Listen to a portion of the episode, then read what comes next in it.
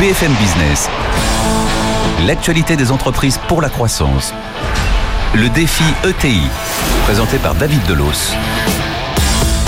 Et eh oui, défi ETI, nouvelle édition. Merci d'être fidèle au rendez-vous de l'émission qui fait la part belle aux entreprises de taille intermédiaire. Avec défi ETI, on met la lumière sur ces sociétés, ces groupes qui ne sont plus des PME, qui ne sont pas encore des grands groupes, mais qui sont incontournables pour le tissu économique de notre pays thématique de la semaine, les ETI et le mécénat.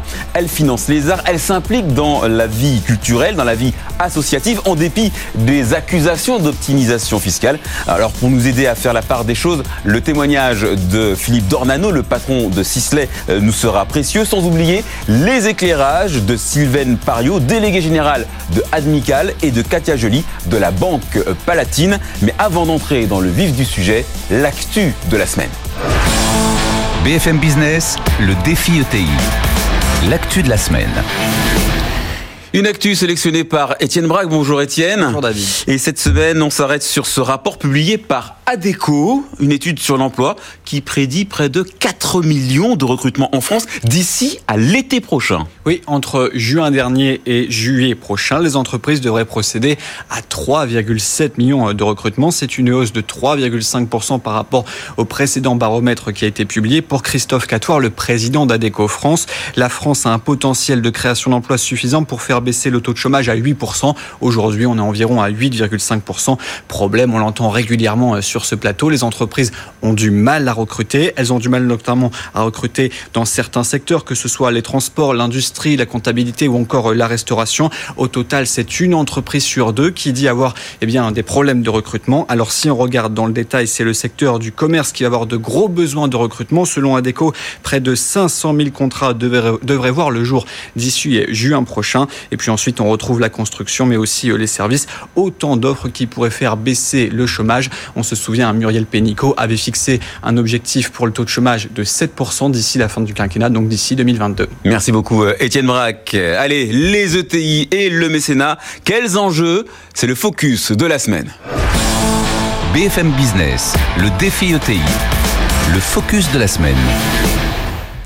Et le focus, on le fait avec Katia Gély. Bonjour euh, Katia. Bonjour. Euh, vous êtes la responsable de la RSE chez euh, Banque Palatine, RSE pour responsabilité sociale et environnementale. vous connaissez bien les, ces problématiques hein, du, du, mécénat d'entreprise. Est-ce qu'on a une, une petite idée du poids des ETI dans la masse globale du, du mécénat oui, alors les ETI, euh, sur des chiffres de 2016, représentent 3,7% des entreprises mécènes euh, en France. Les 0,3% complémentaires sont des grandes entreprises.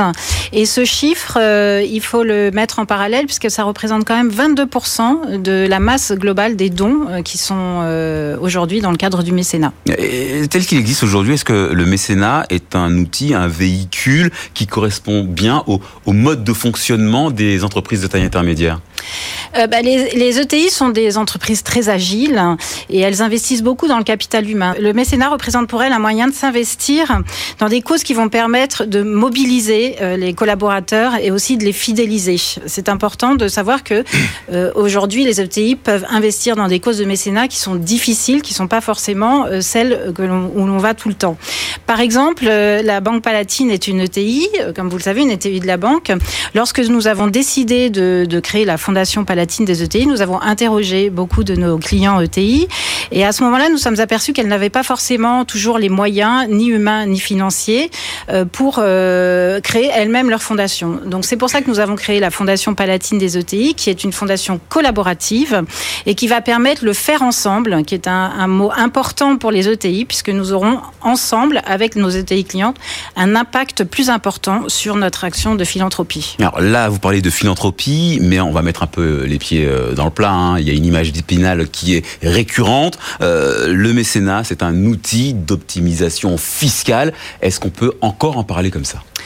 Il ne me semble pas que ça soit un outil d'optimisation fiscale. C'est avant tout un investissement hein, de l'entreprise. Cet argent, il faut le, il faut le donner, il faut le sortir. C'est un investissement, mais c'est un investissement encore une fois dans le capital humain également de l'entreprise. C'est un investissement dans des valeurs. Les ETI sont souvent des entreprises patrimoniales. Le dirigeant porte des valeurs fortes de son entreprise. Donc aujourd'hui, euh, il ne me semble pas que les dirigeants d'ETI prennent le mécénat comme un investissement uniquement fiscal. Le mécénat, justement, ça fait 12 ans que ça rime avec Sisley. En 2007, le groupe de cosmétiques a créé sa propre fondation pour intervenir dans tous les domaines de l'intérêt général. On en parle dans un instant avec Philippe Dornano, le président de Sisley est notre grand témoin. Mais d'abord, le portrait d'une entreprise familiale créée il y a maintenant 5 décennies, portrait signé Étienne Braque corps, visage, cheveux, dans le domaine de la cosmétique, l'expertise de Sisley est comme parole d'évangile. Tout commence en 1976. Hubert Dornano rachète une petite entreprise créée quatre ans plus tôt et la bâtit Sisley, en référence au peintre impressionniste Alfred Sisley. Épaulé par son épouse Isabelle, Hubert spécialise le TI dans la phytocosmétologie, adapter les huiles essentielles dans les produits de beauté, un concept novateur dans les années 70, et l'idée d'utiliser la science pour que les cosmétiques deviennent des soins traitants rencontrent tout de suite un public. Aujourd'hui, le TI emploie près de 5000 personnes dans une trentaine de filiales réparties dans 95 pays. En 2016, c'est son dernier chiffre connu, l'entreprise a réalisé 650 millions d'euros de chiffre d'affaires avec 90% des ventes réalisées à l'export. Le TI a mis en place une stratégie qui se base sur la rareté des lancements de produits pour créer le manque et donc la demande. Sisley est aujourd'hui une pépite dans un secteur ultra porteur pour le savoir-faire français, mais aussi très concurrentiel qui se situe entre le luxe et le bien-être. Philippe Dornano, d'abord quelques euh, réflexions d'ordre euh, général et plus particulièrement concernant l'activité de, de Sisley, un groupe très discret en France. Hein. Vous, vous, exportez énormément à l'étranger, euh, ce qui fait que vous paraissez très discret sur le territoire français. est-ce que, est-ce que on, peut réellement allier discrétion et succès euh, sur le long terme En fait, on est loin d'être discret. D'abord, on fabrique tout en France. On a un modèle un peu intéressant d'entreprise puisque nous fabriquons un produit de haute technologie en France, dans notre usine, euh, principalement dans notre usine de Blois. Et de là, nous l'exportons dans le monde entier on est, on est devenu une ETI. On n'était pas une ETI au début, on était une petite entreprise. Mais, mais effectivement, si vous avez un bon produit, et comme l'a dit le reportage, dans un secteur qui est très concurrentiel, on peut, si on a un bon produit, se développer et, euh, et, euh, et devenir une marque mondiale. Et on fait 90% de notre chiffre d'affaires à l'étranger, mais nous restons très, très français.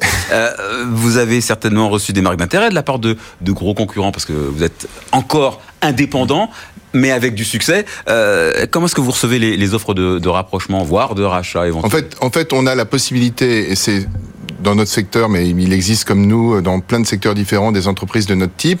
On a la possibilité, à notre sens, de développer notre entreprise dans le long terme, de continuer à la construire. On vient de lancer une nouvelle marque euh, là il y, a, il y a un an pour les cheveux euh, qui s'appelle Rituel et, et on est euh, et donc euh, on est, on a, on voit très très bien comment on peut continuer à construire notre marque et c'est ça ce qui nous intéresse. Euh, on va revenir dans sur, sur l'objet qui nous intéresse cette semaine, hein. beauté et cosmétique, un, un secteur pas très philanthropique comme ça au, premier abord. Je mets le pied un peu dans le plat, je me fais l'avocat du diable. Euh, ça veut dire que euh, ce secteur n'est pas si superficiel que ça? Non, je pense qu'au contraire, euh, l'essence le, même de la beauté, c'est-à-dire apporter un bien-être, vous l'avez dit là aussi euh, de manière très juste dans le reportage, est, extrêmement important. On, vit plus longtemps, on veut, se sent, on veut avoir euh, confiance en soi, se sentir bien. L'apparence, qu'on trouve ça philosophiquement bien ou mal, a une importance dans presque toutes les sociétés dans le monde. Et donc, il est, donc on apporte quelque chose que souvent d'ailleurs des, sociétés qui sont encore assez masculines ne perçoivent pas autant qu'elles le devraient. On apporte vraiment confiance en soi et c'est précieux la confiance en soi. Et en ça, c'est déjà un secteur qui est, engagé. Je pense qu'il est aussi engagé d'ailleurs très généralement sur, sur des causes et si on parle des ETI, je pense que les ETI sont de plus en plus engagés. Vous avez donné quelques statistiques, mais euh, c'est vraiment intéressant de voir que depuis 2010, euh, le, le mécénat des ETI a doublé. Doublé. Ce qui, ce qui, euh, ce qui montre qu'un mouvement s'est construit dans un pays euh, comme la France, c'est construit et un mouvement positif. Alors justement, dans une tribune publiée il y a quelques semaines dans les colonnes de l'opinion, vous décrivez le, le mécénat comme un mécanisme en danger. Alors je connais un peu la, la, la réponse, mais je vous pose la question franchement, pourquoi?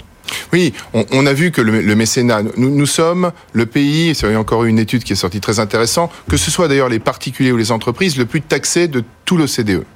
Euh, et ce qui s'est passé avec cette surtaxation, c'est que les gens se sont dit, euh, ou les entreprises se sont dit, écoutez, puisque je paye déjà beaucoup d'impôts, je ne vais pas en plus m'engager, c'est à l'État de le faire. Et c'est dommage. De là vient une perte de lien, un sentiment euh, que qu'on n'est pas responsable des autres, euh, un travail en silo, des, groupes sociaux qui se regardent les uns les autres en, en chien de faïence. Et ça, le mécénat le change. Le mécénat le change parce qu'il permet de travailler ensemble. Et, d'où l'importance d'un dispositif que, que, dont on parle à mon sens encore trop peu et qui n'a pas encore donné sa pleine mesure, qui sont ces lois Yagon qui ont été passées en, en 2003, qui étaient des lois incitatives. En réalité, c'est pas une niche fiscale le mécénat. Ce que, ce que disent ces lois, c'est que si vous donnez, l'État rajoute. L'État vous encourage et vous laisse choisir les causes, vous laisse les flécher et vous laisse, en les fléchant, vous engager. Vous engager avec des associations, vous engager avec des acteurs publics et donc ce lien se recrée. Et, et, et du coup, la réforme prévue d'ici 2020 prévoit un petit coup de rabot justement euh, sur euh, l'article dans l'article 50 du projet de, de budget 2020 pour euh, ben voilà faire passer le, l'avantage fiscal de 60 à 40% On va saluer Sylvaine Pario, le mécénat vous connaissez bien, hein, vous êtes délégué général du, de Amical. alors Amical mode d'emploi, ça veut dire quoi? Qu'est-ce que c'est exactement? Alors Amical en deux mots, c'est une association reconnue d'utilité publique qui s'est créée en 79, donc c'était très novateur, avec euh, l'objectif de développer justement le mécénat d'entreprise en France. Ce coup de rabot euh, prévu par euh, l'article 50 du projet de budget 2020, je le répète, ça met réellement le, le mécénat en France en danger? Alors oui, parce qu'aujourd'hui, en fait, ce qu'on voit, c'est que les grandes entreprises et les ETI sont les locomotives du mécénat euh, en France. Katia le rappelait tout à l'heure, et si on cumule ETI et grandes entreprises, en fait, elles ne sont que 4% euh, d'entreprises euh, mécènes, mais elles représentent 77% du budget. Donc leur rôle est fondamental. Et dans ce projet de, réforme, il y a une aberration, puisqu'il y a une économie. D'ailleurs, on ne sait pas très bien de combien va être l'économie. On nous annonçait 80 millions fin août. Là maintenant, on parle de 130 millions, en fait, de ce que l'État euh, espère récupérer grâce au rabotage, en fait, de ce, de, ce dispositif. Donc aujourd'hui, à l'heure où euh, l'État et euh, le chef de l'État l'a rappelé, il attend des entreprises qu'elles s'engagent plus. Lors du G7, il l'a dit, il y a la loi Pacte. Raboter, en fait, ce dispositif-là est complètement un, un contresens. Et le cadre fiscal, en fait, il n'est jamais le déclencheur du mécénat, mais il est ce qui permet de donner plus. Et c'est absolument, c'est de ça dont nous avons absolument besoin aujourd'hui. Alors moi, je vais me mettre à la place de Bercy hein, et reprendre les, la ligne de défense du ministère de l'économie, qui assure que 70 78 grandes entreprises seulement seront concernées par cette réforme de la fiscalité du mécénat, puisque la mesure ne vise que, que les entreprises qui donnent plus de 2 millions d'euros par an. Pourquoi est-ce que les ETI, du coup, devraient se sentir menacées? Alors, les ETI sont, euh, peuvent être euh, directement concernés par cette euh, réforme. Et ce qu'il faut voir, justement, c'est que les, même si aujourd'hui le don moyen en fait d'une ETI, d'ailleurs, est en progression, il est à 130 000 euros, donc c'est déjà une, une, belle somme. Il est passé à 150 000 euros. Ce qu'il faut voir, en fait, c'est que, et alors le don moyen veut dire une grande disparité. Mmh. Hein. Je pense que Sisley est un très bon exemple pour dire qu'on peut aller bien évidemment beaucoup plus loin que ça. La Banque Palatine aussi. Donc voilà, il y a ce, ce mouvement de, développement en fait du mécénat, des ETI et des grandes entreprises aujourd'hui qu'il faut euh, encourager parce qu'il y a de plus en plus d'acteurs associatifs, d'acteurs publics qui ont besoin de, de soutien privé. Philippe Dornano. Oui, non. 78 entreprises, c'est un chiffre intéressant, on l'entend sans arrêt. C'est vraiment 78 entreprises. Ça veut dire que il n'y a que 78 entreprises qui font plus en France plus de 400 millions d'euros de chiffre d'affaires, puisque le, plafond du mécénat, c'est 0,5% du chiffre d'affaires. J'espère pour notre pays, on n'a pas juste 78 entreprises qui font plus de 400 millions d'euros de chiffre d'affaires. En réalité, ça touche plus, plus, d'un millier d'entreprises euh, qui, si elles s'engageaient plus, si elles augmentent leur engagement, euh, si elles suivent justement les recommandations euh, des pouvoirs publics, les encouragements du chef de l'État, vont, vont, monter, vont monter leur engagement, et ce qui serait formidable pour notre pays. Et dans ce cas-là, c'est plusieurs milliers d'entreprises qui seraient touchées. 78 entreprises, c'est ce qui, ceux qui aujourd'hui donne plus de plus de ces sommes. Mais c'est pas ce que demain on pourrait faire. Là, de nouveau, il y a vraiment, il y a vraiment une, il y a vraiment quelque chose qui est qui n'est pas juste dans la manière dont on présente ce sujet. Alors, je vais encore me faire l'avocat du diable. En France, les entreprises françaises sont sept fois moins mécènes, et je reprends vos propres chiffres, sept fois moins mécènes que les ETI euh, allemandes. Euh, si le mécénat n'est pas un, dispositif qui marche si bien que ça en France, euh, à quoi bon euh, vouloir le défendre? Le, mécénat, c'est quelque chose. Moi, je, nous l'avons vécu à travers notre entreprise. Vous, mes, parents avaient des, actions de, soutien à des causes. Je leur ai proposé à la fin des, années 2000 de le structurer dans une fondation d'entreprise.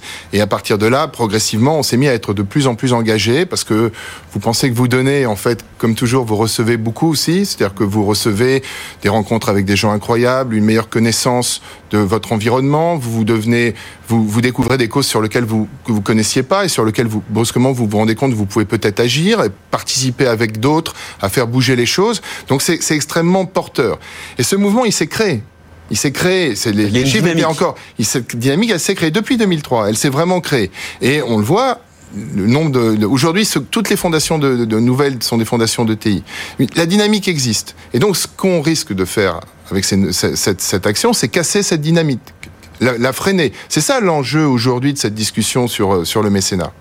Je vois Sylvain Pariot qui euh, opine du chef. Oui, et en plus de ça, en fait, le, le, message que le gouvernement envoie de façon implicite, c'est que c'est suspicieux de faire du mécénat dès lors qu'on en fait beaucoup, dès lors que l'entreprise est, est, est, généreuse. On renforce donc l'image d'Épinal dont je parlais tout à l'heure. Oui, voilà. Enfin, je veux dire, c'est un cercle vicieux. Enfin, quand on voit la réalité euh, du, euh, du, mécénat, et merci de nous donner la parole aujourd'hui, parce que euh, généralement, en fait, euh, on parle que fiscalité et que enjeu de communication. La vraie vie du mécénat, c'est pas ça du tout.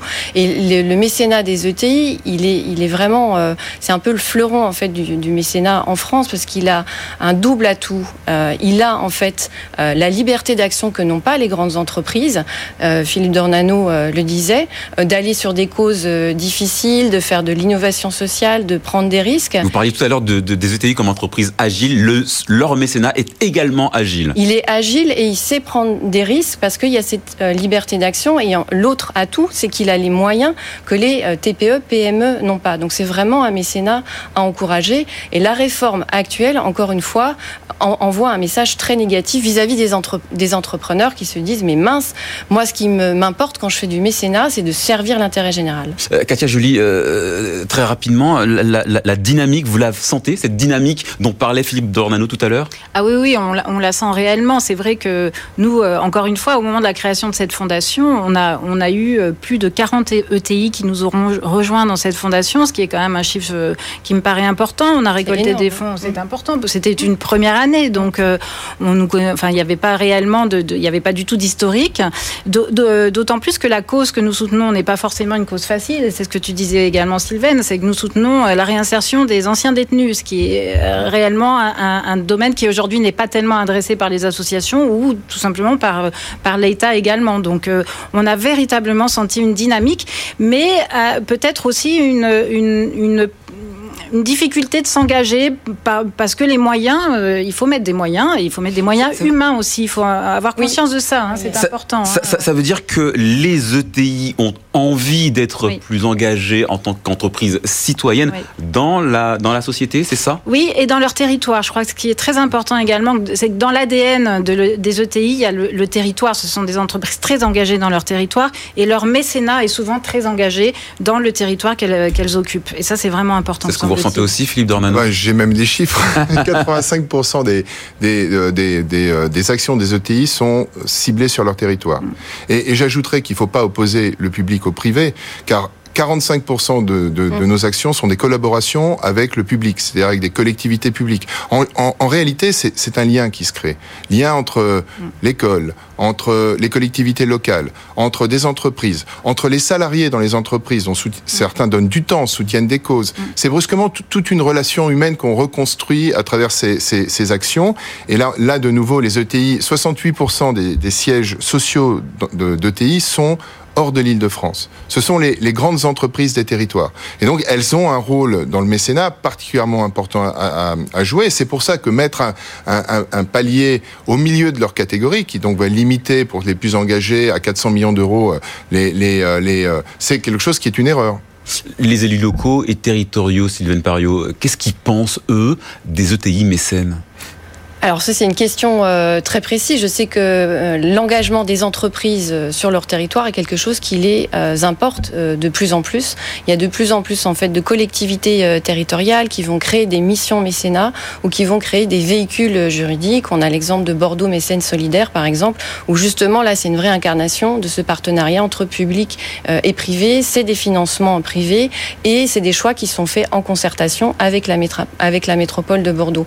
Donc pour eux c'est un élément euh, justement de développement et de rayonnement du territoire, cette implication des entreprises sur des questions autres que celles de leur business euh, quotidien. Katia Joly, euh, le mécénat, donc outil, vecteur de, de, pour, pour, pour, développer une stratégie RSE, mais c'est pas c'est pas le seul outil quand même. Ah non, bien sûr, la stratégie RSE, elle, elle, est beaucoup plus large que ça pour une pour une ETI et pour toute entreprise. Hein. On peut parler d'engagement autour de l'écologie, du développement durable de façon plus, plus globale. On peut parler également de l'engagement auprès de ses collaborateurs à travers la QVT. On a fait la semaine dernière une, émission sur le sujet. C'est pas un hasard. C'est aussi, euh, en fait, l'ETI doit s'engager en nom propre, donc pour ses salariés, pour son univers, pour son activité. Mais et le mécénat lui permet de s'engager, on va dire pour compte de tiers, donc en accompagnant des associations ou des thèmes qui peuvent sortir de son business euh, usual, on va dire. Euh, Philippe Dornano, vous disiez tout à l'heure, euh, on donne, mais on reçoit plus que ce mm. qu'on avait prévu. vous avez reçu quoi, vous, en retour de vos actions de mécénat? On, a reçu un, un lien alors très fort avec euh, avec euh, et, la sensation que on développe une activité, on gagne de l'argent, mais on est utile. Cet argent sert à quelque chose. L'argent est un moyen d'agir. Et euh, on, a aussi partagé ces, actions avec nos équipes. Nous réservons dans la Fondation Sisley 10% de nos, de, nos, de nos causes à des causes qui sont apportées par nos propres équipes. Alors, ça peut être. Ah, donc ce sont vos collaborateurs qui, qui, qui, veulent se souvent faire les avocats de, de certaines Souvent d'ailleurs des collaborateurs qui sont eux-mêmes très engagés, qui parfois donnent euh, autre chose, euh, qui met tout aussi important, qui est du temps dans des associations et qui viennent en nous disant, mais je soutiens ça. Là, si on, bien sûr, ça passe dans notre comité de, fondation, mais si, si la, cause nous paraît bien, il y a un grand avantage parce qu'il y a une proximité, il y a une connaissance, il y a une présence d'un des collaborateurs de Sisley en soutien à la cause. C'est tout ce, ce lien entre une entreprise, ses salariés, son environnement, son, son, environnement qui se pose comment se crée. Ça peut être aussi euh, un soutien à des causes qui sont des causes qui sont peu portées. Vous l'avez dit euh, pour, pour les causes de la Palatine. Nous, nous, nous sommes par exemple très engagés sur le, sur le sujet des maladies mentales, mmh. qui nous semble être un, un, énorme sujet sur lequel il y aurait énormément à faire. Donc nous, nous agissons dans ce domaine. Alors, Sylvain Pario, en, en, en, 30 secondes, malgré cet article, cette réforme, euh, ce, ce, ce, ce, coup de rabot, euh, qu'est-ce que vous avez envie de faire passer comme message aux ETI qui voudraient euh, devenir mécènes? Bah de, continuer en fait à, à s'engager. Euh, c'est plus qu'important euh, aujourd'hui. Les associations en ont vraiment besoin parce qu'aujourd'hui, ce que oublie en fait euh, le débat en commission des finances, ben, c'est l'impact sur les bénéficiaires, sur les acteurs de l'intérêt général, donc les associations, les fondations et aussi les collectivités territoriales. Merci Sylvain Pario, merci Katia Joly. Défi ETI, c'est bientôt fini, mais pas question de se quitter avant le mot du patron. BFM Business, le défi ETI. Le mot du patron.